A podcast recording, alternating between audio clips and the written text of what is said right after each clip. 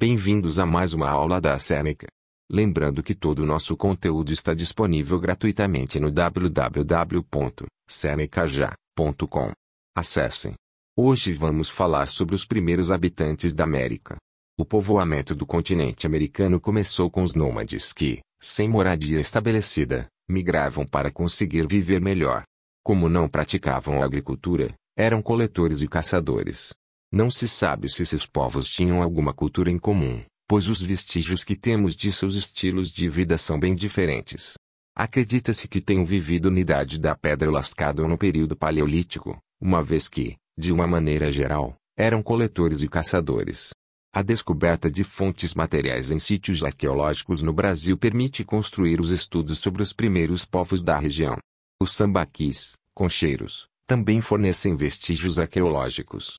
O nome Sambaqui significa monte de conchas, na origem tupi. Localizados no litoral, os sambaquis guardam indícios humanos, além de fósseis material orgânico como pedaços de conchas. São sítios arqueológicos.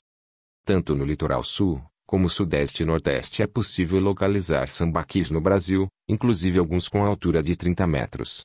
Parques arqueológicos são aqueles que concentram os sítios arqueológicos, lugares onde é possível encontrar vestígios arqueológicos, ou seja, indícios materiais de que houve presença humana e que estão debaixo de rochas ou camadas de terra.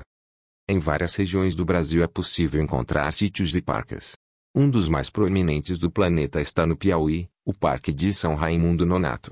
Nesses locais podem ser vistos desenhos dos antepassados, as pinturas rupestres feitas em paredes de cavernas ou rochas. Alguns dos estados em que foram encontradas, Piauí, Bahia, Minas Gerais e Santa Catarina.